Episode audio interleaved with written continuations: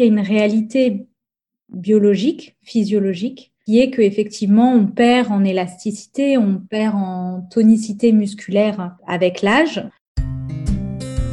Bonjour, je suis Anne-Lise, maman, coach et journaliste passionnée de parentalité et co-auteur du guide pratique Avoir un enfant à 40 ans ou presque. Je t'accueille sur le premier podcast dédié aux parents tardifs et aux familles atypiques. Tu y trouveras des conseils d'experts et des témoignages de parents quadras, sans filtre et sans tabou. Bienvenue sur Avoir un enfant à 40 ans. Le postpartum est une période fragile et délicate, quel que soit notre âge. Mais elle est parfois plus compliquée à vivre passé 40 ans, entre nos tissus qui perdent en élasticité et nos hormones qui n'en font qu'à leur tête. Et si nous envisagions un accompagnement adapté qui respecte notre rythme et notre corps pour vivre au mieux ce fameux quatrième trimestre de grossesse? Pour en parler, je reçois Jay Shemla, fondatrice de Belle Maternity Motherhood. Bonjour Jay, merci beaucoup d'être avec moi aujourd'hui. Bonjour Alice, merci beaucoup de me recevoir ici. Avant de rentrer dans le détail du suivi postnatal chez les plus de 40 ans, j'aimerais que tu me parles un petit peu de toi et que tu me dises comment tu en es venue à créer Belle Maternity Motherhood. Alors souvent, j'aime bien dire que le périnatal est un petit peu venu à moi. Mm-hmm. Dans les parcours souvent des, femmes qui accompagnent en périnatalité, c'est un peu l'inverse. On se spécialise en périnatalité quand sa vie personnelle euh, prend ce chemin-là. Mm-hmm. Ben, moi, ça s'est un peu passé dans l'autre sens, en fait. Le projet de Belle Maternity mm-hmm. Motherhood a démarré en Chine et j'enseignais la méthode Pilates. Et en fait, j'ai une de mes élèves qui était euh, mm-hmm. sage-femme qui est venue me voir et donc j'étais pas du tout, euh, comment dire, encore familière avec ce monde de la périnatalité et qui m'a un petit peu mis un pied dedans en me disant voilà ce que tu proposes est très euh, compatible avec la rééducation du périnée que je pratique en mhm. tant que sage-femme. Donc j'aimerais t'envoyer des, des, élèves euh, pour euh, que tu continues à les entraîner, à, à travailler avec elles en postpartum. D'accord. Et donc c'est un peu comme ça voilà que le que le tout début du projet a commencé. Ok, donc en Chine. Exactement, en Chine, grâce à cette sage-femme qui est venue me mhm. chercher qui m'a fait m'intéresser euh, à la périnatalité et notamment au postpartum. Et par elle, j'ai commencé voilà à, beaucoup beaucoup m'occuper des femmes pendant cette période-là de leur vie et à devenir vraiment passionnée, euh, à me former aussi euh, du coup auprès de professionnels de santé. Quelques années après, euh, ça grandissait, on a eu envie avec une, une collaboratrice en Chine de fonder ce concept de Belle Maternity mhm. Motherhood qui était plus seulement des cours, mais un accompagnement euh, global. Qui allait au-delà du pilates. Exactement. Au début, c'était des cours euh, physiques. Et en fait, on s'est rendu compte qu'on ne pouvait pas s'arrêter, tu vois, à euh, donner son cours et puis merci, au revoir, on rentre chez soi. Il y avait vraiment dans le périnatal ce besoin d'échange, ce besoin de d'accompagnement qui va au-delà de la pratique physique. Bien sûr, oui, on va en parler un peu plus euh, dans le détail. Alors aujourd'hui, on va parler euh, du postpartum chez les quadras. Et donc, il y a une question qui revient souvent au sein de ma communauté. Les suites de couches sont-elles plus compliquées, plus longues ou plus douloureuses après 40 ans? Est-ce que toi, tu observes euh, des différences entre les femmes jeunes et moins jeunes que tu accompagnes? Oui, alors c'est vrai que euh, déjà dans les quadras, il y a plusieurs euh, profils, on va dire. Il y a vraiment les quadras euh, qui sont primipares.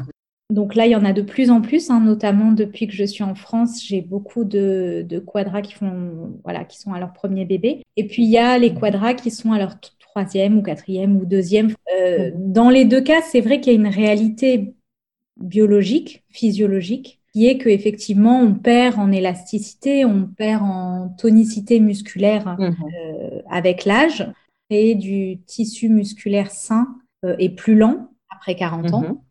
La récupération va être un petit peu plus longue de façon mhm. générale, bien sûr. Plus compliqué, pas forcément, parce que ça dépend vraiment euh, de la façon dont on prend en charge en fait son postpartum et sa grossesse. Est-ce que la façon dont on a pris soin de son périnée en amont de la grossesse quel que soit l'âge, va quand même avoir un impact. Ah oui, tout à fait. La façon dont on va avoir pratiqué pendant toute sa vie euh, des, petits détails du quotidien dont on va avoir, comme tu dis, entretenu son périnée ou fait attention à son périnée en tant que femme, et aussi pendant la grossesse, va avoir un mhm. impact sur euh, la récupération en postpartum.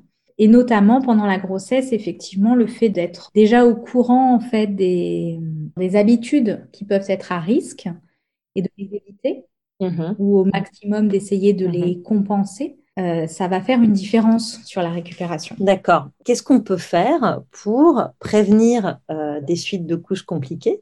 Est-ce qu'il y a des choses, euh, des bonnes habitudes, des bonnes pratiques à mettre en place avant la grossesse et pendant la grossesse? On entend parler du massage du périnée, par exemple. Oui, alors le massage du périnée, moi, c'est pas quelque chose que je pratique personnellement énormément, mais ça aide effectivement à garder euh, l'élasticité euh, de la peau, à préparer en fait le périnée à l'accouchement. Mais surtout, mhm. ce que j'observe personnellement, c'est euh, le fait de d'éviter de porter des charges lourdes, par exemple. Ça, ça va vraiment faire une différence. Mhm. Pas être avec tout le temps plein de courses, plein de charges lourdes quand on est enceinte. Ça, c'est vraiment des choses qui pèsent sur le périnée, qui avec mhm. la gravité en plus et qui peuvent en fait aggraver les problèmes ensuite de couche. Pareil, le fait d'avoir une conscience périnéale, de pas commencer à s'intéresser à son périnée une fois qu'on a accouché, mais de mhm. commencer avant. Donc, comme tu disais, il y a le massage, mais il y a aussi tout ce qui est ben, justement euh, accompagnement physique et musculaire qui va permettre de déjà euh, savoir où est cette zone, parce que souvent, avant d'être euh, d'être maman, en fait, on n'a pas forcément de conscience de cette partie-là de son corps. On ne sait pas très bien euh, ce qui se passe, quels muscles travaillent. Et donc, moi, j'encourage vraiment à ce que les mamans, euh, dès qu'elles sont enceintes ou même avant, sachent en fait comment on contracte son périnée, quels sont les muscles qui interviennent et euh, à quel endroit ils sont. Enfin, plus on se connaît et plus je trouve qu'on a une, une meilleure récupération et, voilà, et on évite des problèmes chroniques. en ce qui concerne le sport et l'activité physique, est-ce que tu as des recommandations pendant la grossesse, justement avec l'objectif de protéger ce périnée?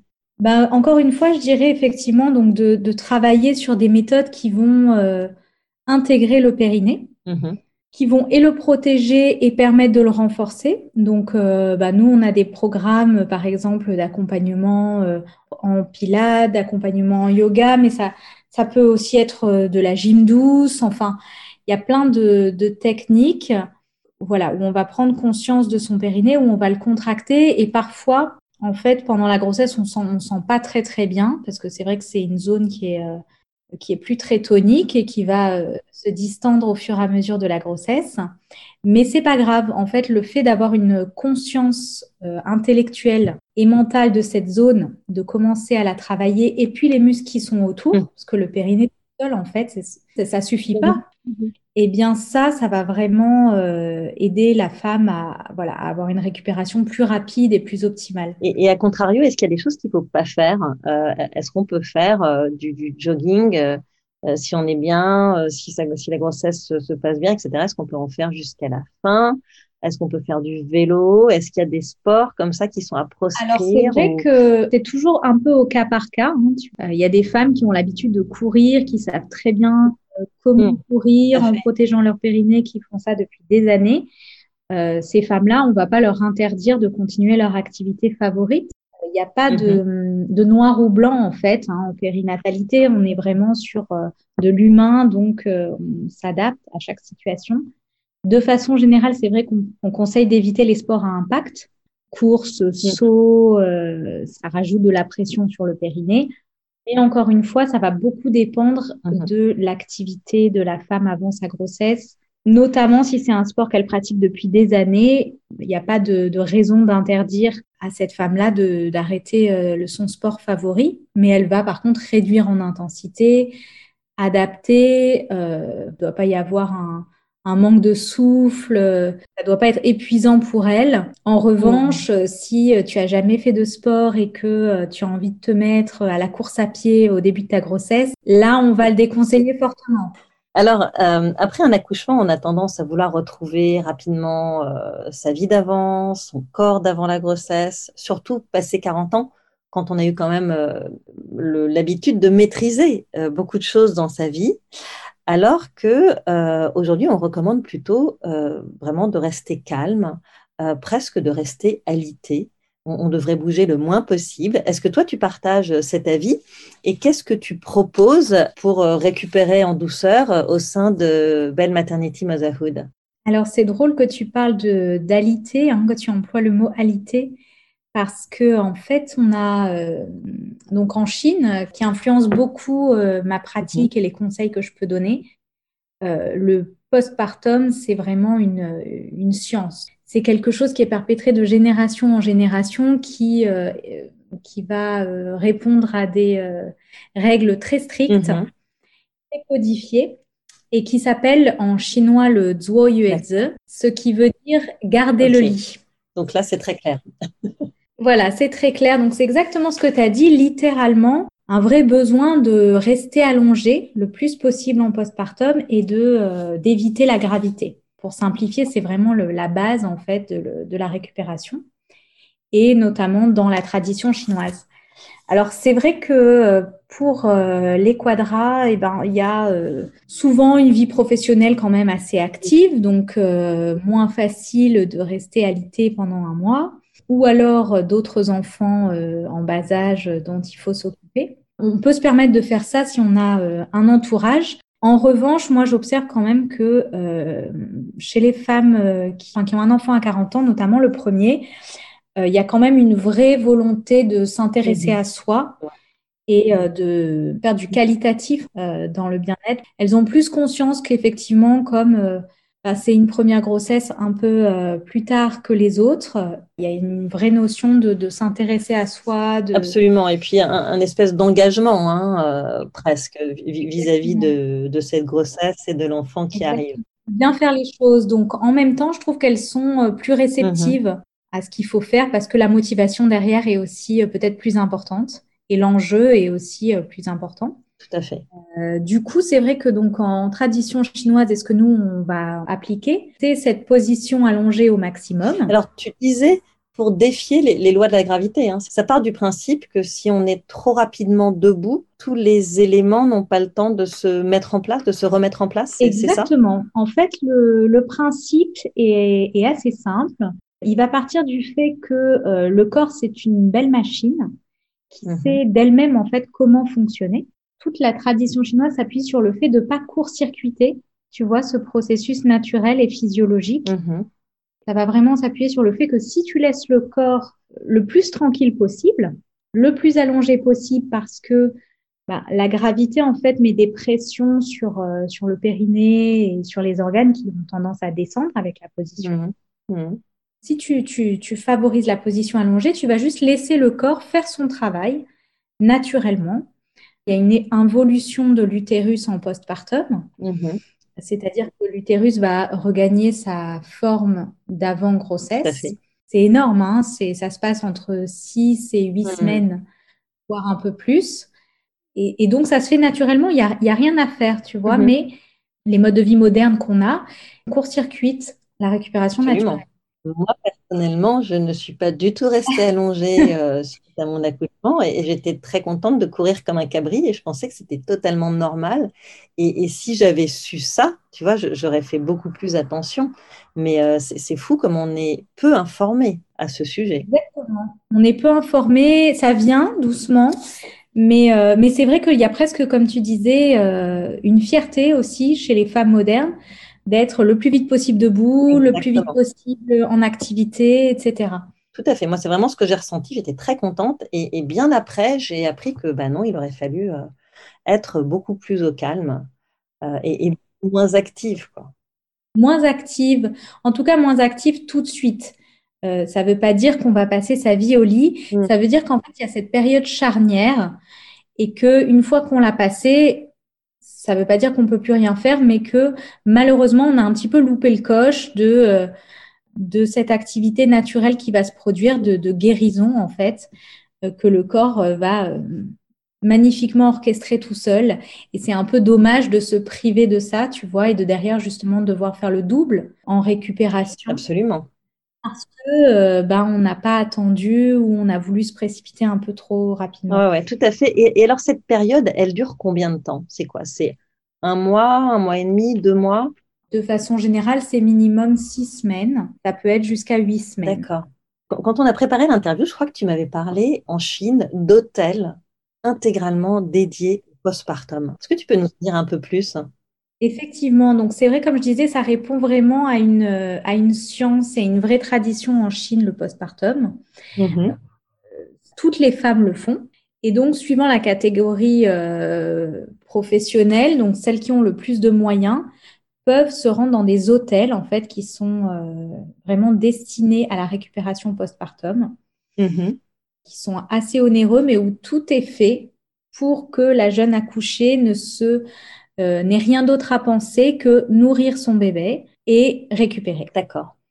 Toutes les autres tâches vont être prises en charge par le personnel on va lui mettre le bébé au sein, elle va nourrir son bébé et il va y avoir plein de soins qui mmh. vont être faits, notamment vis-à-vis de la nourriture, pour que euh, bah, les tissus cicatrisent au mieux et qu'elle se remette au mieux euh, de son. Alors justement, parle-nous un peu de l'accompagnement nutritionnel. Donc il y aurait des aliments qui seraient particulièrement favorables au postpartum, c'est ça? Oui, tout à fait. On en entend quand même de plus en plus parler voilà, il y a pas mal de, cultures traditionnelles et on, se rend compte qu'en fait, elles rejoignent tout un petit peu ces mêmes principes. Euh, sur le plan alimentaire, on a euh, beaucoup la notion de chaud qui va entrer en, compte en postpartum. Euh, donc en Chine, ce qui est un des, des, ingrédients phares pour la récupération, c'est les bouillons. D'accord. on va beaucoup, beaucoup préparer des bouillons très chauds pour la jeune accouchée assez digeste parce que le but c'est pas d'alourdir l'estomac et que ça prenne des heures et que non, il faut que ça soit nourrissant mais digeste. Oui, nourrissant parce que quand on allait quand même, on a besoin d'un certain nombre de calories. Exactement. Donc le but c'est pas euh, effectivement de perdre le poids euh, de la grossesse ou autre, c'est vraiment de favoriser la récupération et d'avoir les, les, bonnes vitamines, les bons nutriments pour euh, nourrir son bébé et aussi pour aider le corps, comme je disais, à, à faire son processus de machine magique et de, et de récupération. Euh, donc, il y a notamment beaucoup de bouillon de poulet parce que euh, bah, il y a le, le, collagène, en fait, qui vient des os du poulet, qui, qui, permet, voilà, tu vois, cette récupération euh, tissulaire, euh, ligamentaire.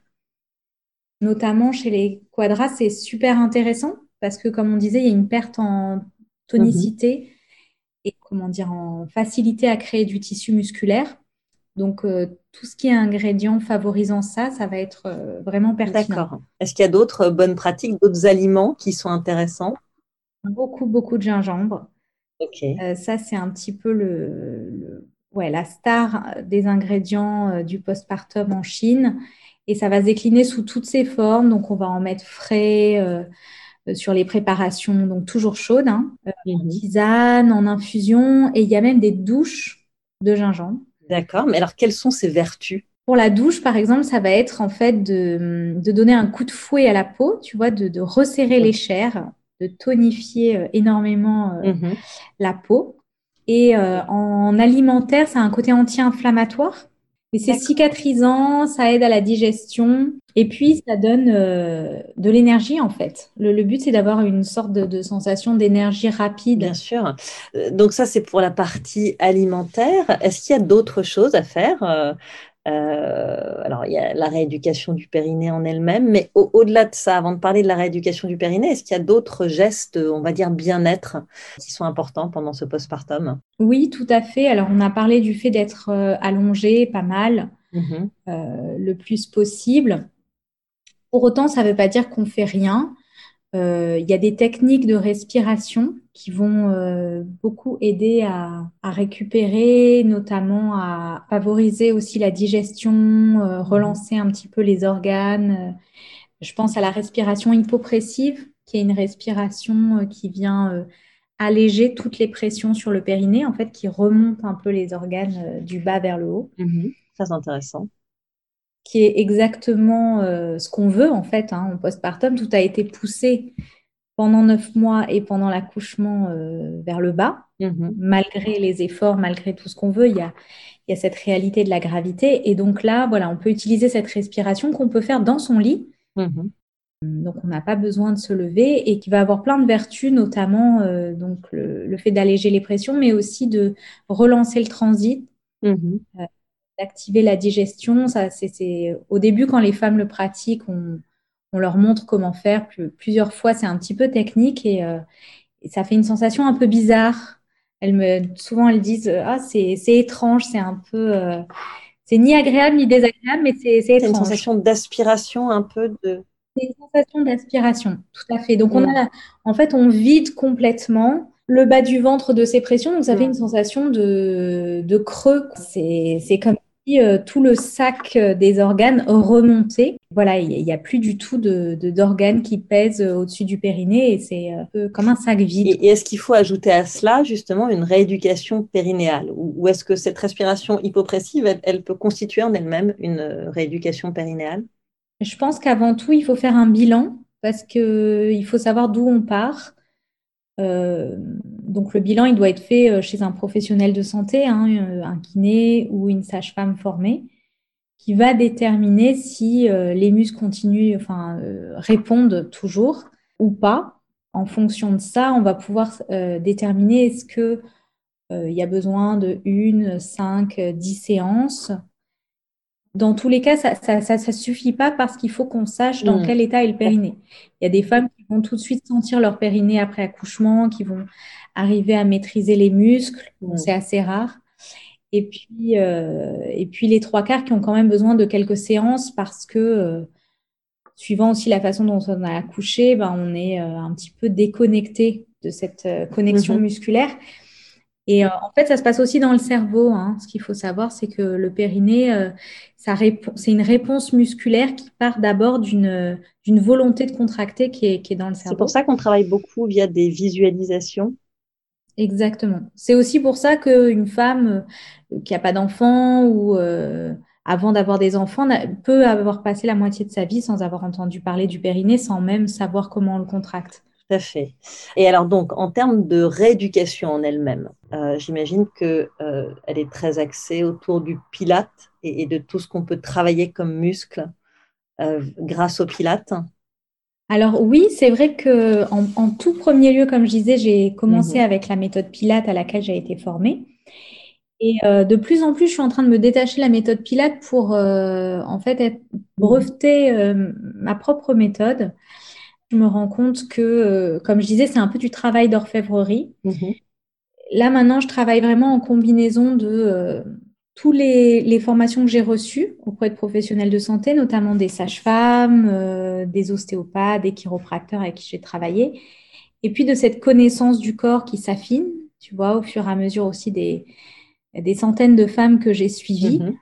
Ça va être une méthode, on va dire, de gym douce qui regroupe plusieurs plusieurs bases, euh, mais qui n'est pas du pilate pur, qui va vraiment être une méthode pour la récupération postnatale. D'accord. Alors, bon, là, on a beaucoup parlé du physique, du physiologique, mais on sait que dans le postpartum, il y a aussi tout ce qui va toucher au, psychologique et que tout cela est très imbriqué, évidemment. Les mamans quadras sont plus exposées à la dépression du postpartum, notamment quand elles ont vécu un long parcours de PMA ou un accouchement traumatique. Euh, qu'est-ce que tu proposes euh, avec ton équipe de praticiennes? Parce que je crois que voilà, Belle Maternity Motherhood, euh, c'est aussi une équipe autour de toi pour les soutenir sur le plan émotionnel et pour les aider, les aider pardon, à ne pas basculer dans une dépression plus profonde, un peu insidieuse, comme peut l'être la dépression du postpartum. C'est une très une très bonne question. Alors déjà, oui, on est plusieurs praticiennes, hein, comme je disais, on c'est pas que moi c'est toute une équipe où chacune, justement, va pouvoir apporter euh, son expertise, sa connaissance et c'est le travailler ensemble qui est intéressant. Mhm. En matière de soutien émotionnel en, postpartum et notamment euh, en postpartum, euh, post-parcours PMA par exemple, ce qui est souvent le cas chez les quadras, mhm. je trouve qu'il y a encore un vide. L'isolement, je dirais, est peut-être le, facteur le plus favorisant la dépression. Mhm. Tout à fait. Encore plus présent chez les, chez les quadras que chez, euh, chez les trentenaires. Ou... C'est ce que tu observes, toi, parmi les femmes que tu accompagnes? Oui, j'ai l'impression. J'ai l'impression que c'est. Euh, voilà, il y a un décalage et un isolement, soit parce que ben, elles sont pas tout à fait au même stade de leur vie que les autres euh, primipares. Parfois en solo aussi. C'est vrai qu'il y a aussi pas mal de, de mamans solo parmi les quadras. Pas mal de mamans solo. Du coup, on va essayer le plus possible de les mettre en contact. Mm-hmm. Euh, donc c'est pour ça qu'on a ouvert nous un, réseau en fait qui est gratuit de soutien en ligne et qui est euh, une plateforme euh, sur laquelle les experts et les jeunes et futures mamans peuvent échanger sur tous les sujets qui les intéressent et notamment trouver peut-être des, des femmes dans lesquelles elles peuvent s'identifier, tu vois, qui ont des parcours plus ou moins similaires. Et ça aide beaucoup les, les, femmes euh, d'avoir une autre figure euh, féminine qui a vécu des choses euh, ressemblantes et qui va pouvoir générer une attitude et un exemple positif. Mmh mmh L'échange et le partage, ça joue déjà un gros rôle dans le fait de tomber, de pas tomber, pardon, dans une dépression plus sévère. Mmh. Et puis, euh, ben, il y a des experts hein, de plus en plus comme toi, donc on travaille, c'est vrai, en réseau et on, va référer, on va pas hésiter à référer vers des mm. gens qui sont euh, coachs et qui sont euh, particulièrement formés pour l'accompagnement des quadras. c'est toujours encore plus bénéfique quand on a en face de mm-hmm. soi un interlocuteur auquel on peut s'identifier, qui comprend en fait sa situation. C'est sûr que le, la, dimension euh, de l'échange et du partage, c'est hyper important. Et euh, bon, on a euh, la chance d'avoir de plus en plus de mamans à la quarantaine. Si elles font la démarche d'entrer dans un groupe, elles vont quand même vite trouver une oreille attentive ou d'autres témoignages qui vont permettre de, mettre en relief leur expérience et peut-être de, moins se sentir euh, un ovni, tu vois. bien sûr. Et, alors, euh, parmi euh, tes, praticiens, est-ce que justement, il y a des, des, médecines naturelles qui sont particulièrement efficaces en, termes de soutien émotionnel? On a dans l'équipe une naturopathe. Euh, qui travaille très en holistique. Donc, euh, elle a toute une gamme d'outils qui va permettre de gérer en fait euh, le, la chute hormonale réelle, mhm. physiologique, mhm. mais aussi cette petite sensation qui peut arriver de flottement, de, de solitude, notamment à travers des plantes, à travers l'alimentation, pas mal de choses, la gémothérapie, etc. et puis on a des doulas, sont donc des accompagnantes à la naissance et au postpartum. Très intéressant et, de plus en plus d'actualité. C'est bien que Exactement. Voilà, qui se développe beaucoup aussi. en fait, ils refont surface parce que ce sont des, des, métiers ancestraux. Exactement. Mais on, les, on, les, revoit un peu plus là sur le devant de la scène et effectivement. Euh, Tout à fait. Et j'observe aussi, enfin, dans mon équipe, par exemple, j'ai une jeune doula qui, euh, qui était partie sur euh, l'accompagnement à la naissance et qui, en fait, est en train de, de dévier sur l'accompagnement dans le postpartum parce que euh, traditionnellement, elles étaient plutôt toutes euh, focalisées sur la grossesse et l'accouchement. Et après, ben, il n'y a plus personne. Là, on se rend vraiment compte que c'est cette période qu'on a délaissée qui est quand même charnière pour le fait de voilà de, vivre une maternité ensuite sur le long cours euh, épanoui. Et, c'est vrai que quand on y réfléchit, on devrait être formé au postpartum toutes plutôt que que, de se laisser récupérer avant de tomber euh, une fois qu'on a accouché, pourquoi est-ce qu'on ne pourrait pas bénéficier d'une formation qui, nous explique ce qui nous attend en fait, tout simplement, euh, qui serait faite d'échanges, mais aussi de voilà de transmission d'infos importantes. Euh. Est-ce que vous justement en amont de ce postnatal, vous sensibilisez les femmes pendant leur grossesse à ce qui peut potentiellement se produire après l'accouchement? Alors, on essaye au maximum, effectivement, aussi en diffusant des informations mhm. euh, pertinentes. Les podcasts euh, comme celui-là, je trouve, sont des, super ressources. Il y a de plus en plus de femmes qui témoignent et qui vont euh, expliquer ce mm. qui peut se passer. Pendant la grossesse, c'est vrai qu'il y a beaucoup, beaucoup d'accompagnement. Hein. On, est, on est quand même assez soutenu, les visites chez le gynéco au quotidien, etc. Donc, plus les femmes effectivement peuvent venir nous voir pendant la grossesse, plus elles vont trouver cette mhm. communauté bienveillante, sera toujours là en postpartum et peut-être moins se retrouver, tu vois, euh, comme ça euh, face au, grand vide, à la grande inconnue euh, une fois qu'elles ont oui, c'est ça, surtout face à la surprise de ce qui se produit, parce que c'est vraiment ça, il y a vraiment un, défaut d'information à ce sujet aujourd'hui. et, je trouve que euh, entre copines, on se raconte pas forcément tous ces détails assez croustillants du postpartum et, et on a beau avoir eu des copines qui sont passées par là bien avant nous, hein, surtout quand on a 40 ans, eh ben, on peut quand même tomber de haut parce qu'on n'est pas mieux informé que les autres. Exactement. Il faut un petit peu désacraliser cette espèce de, de tabou qu'il peut y avoir autour de l'accouchement et du postpartum. je ne sais pas trop à quoi c'est dû, mais c'est vrai que les femmes vont pas forcément raconter si c'est une forme de pudeur ou de... Peut-être, ouais. Voilà, on, a ce côté peut-être un peu warrior woman où on mhm. va pas mhm. forcément aller dire ce qui est difficile. Et en même temps, je pense que effectivement, c'est ce qui, euh, c'est ce qui fait cruellement défaut aujourd'hui. Et les femmes qui le vivent ont l'impression d'être seules au monde parce que euh, bah, personne leur a dit. Oui, je, dirais même que si on savait que les fuites urinaires, bah, en fait, ça va durer un mois, euh, et puis un jour on va récupérer notre vessie, quoi. Ça, ça va se passer normalement. Bah, ce serait déjà bien parce qu'en fait, c'est juste ça aussi, savoir que les choses vont se normaliser et que c'est juste un passage, qu'il faut le vivre, l'accepter, que c'est pas grave. Euh, Exactement. Euh, il faut effectivement voilà parler euh, des choses qui sont pas toutes magiques et rapides et, et instantanées et, euh, et, accepter aussi plus ça euh, bah, dans, dans, dans, le parcours hein, de, la, de, la, maternité. Et effectivement, tu as raison de souligner le fait que bah, c'est temporaire et en même temps, c'est euh, bah, le cas de, de, de, quasiment toutes les femmes. Donc, euh, est-ce que tu aurais un, un dernier conseil peut-être à donner euh, aux, aux, femmes qui deviennent mères un, un, peu plus tard que les autres ou un point particulier sur lequel tu aimerais revenir? J'appuierais peut-être sur ce dernier point, le fait de ne pas rester toute seule, mhm.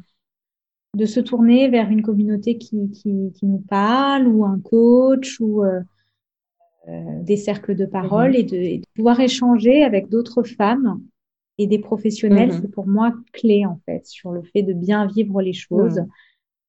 Alors, si on veut euh, bénéficier de ton programme, comment ça se passe? On va sur le site bellmaternitymotherhood.com tout à fait. On va sur le site belmaternitymotherhood.com. Là, on peut trouver euh, les informations et euh, m'envoyer un email afin d'intégrer le groupe où on va pouvoir euh, bénéficier donc de cette communauté. Donc, c'est ouvert à toutes les jeunes et futures mamans, donc à partir de, de la grossesse jusqu'à après l'accouchement. Donc là, elles vont être intégrées dans le groupe. On va pouvoir donner des conseils, on va pouvoir échanger de plein de choses et euh, préférer aussi, suivant les besoins de chacune, vers des professionnels euh, avec qui je travaille ou que je, voilà, que je sais pouvoir recommander les yeux fermés. C'est aussi ça, c'est un gage de qualité pour les femmes en fonction de leurs problématiques. Ok. Écoute, je te remercie beaucoup, Jay. Je crois qu'on a fait quelque chose de très complet. Je rappelle donc que tu es la fondatrice de Belle Maternity Motherhood, que tu as créé ton propre programme d'accompagnement périnatal avec un réseau d'experts et de praticiens et qu'on peut retrouver toutes les infos sur ton site Belle Maternity Motherhood. Merci infiniment d'avoir été parmi nous. Merci beaucoup, Annelise. Merci à toi. Merci à toi, chère auditrice, d'avoir écouté cet épisode. J'espère que ce récit t'a intéressé, qu'il t'a inspiré et peut-être même déculpabilisé. Avant de te quitter, je voulais te dire que j'accompagne les hommes et les femmes qui souhaitent devenir parents autour de 40 ans. Que tu sois en couple ou en solo, je peux t'aider à concrétiser ton projet d'enfant. Je propose des rendez-vous découvertes d'une heure et il me reste quelques créneaux la semaine prochaine. Si tu penses que cela peut t'aider, rends-toi sur le site www.avoirunenfant à 40ans.fr et clique sur l'onglet Coaching. Très vite sur Avoir un enfant à 40 ans.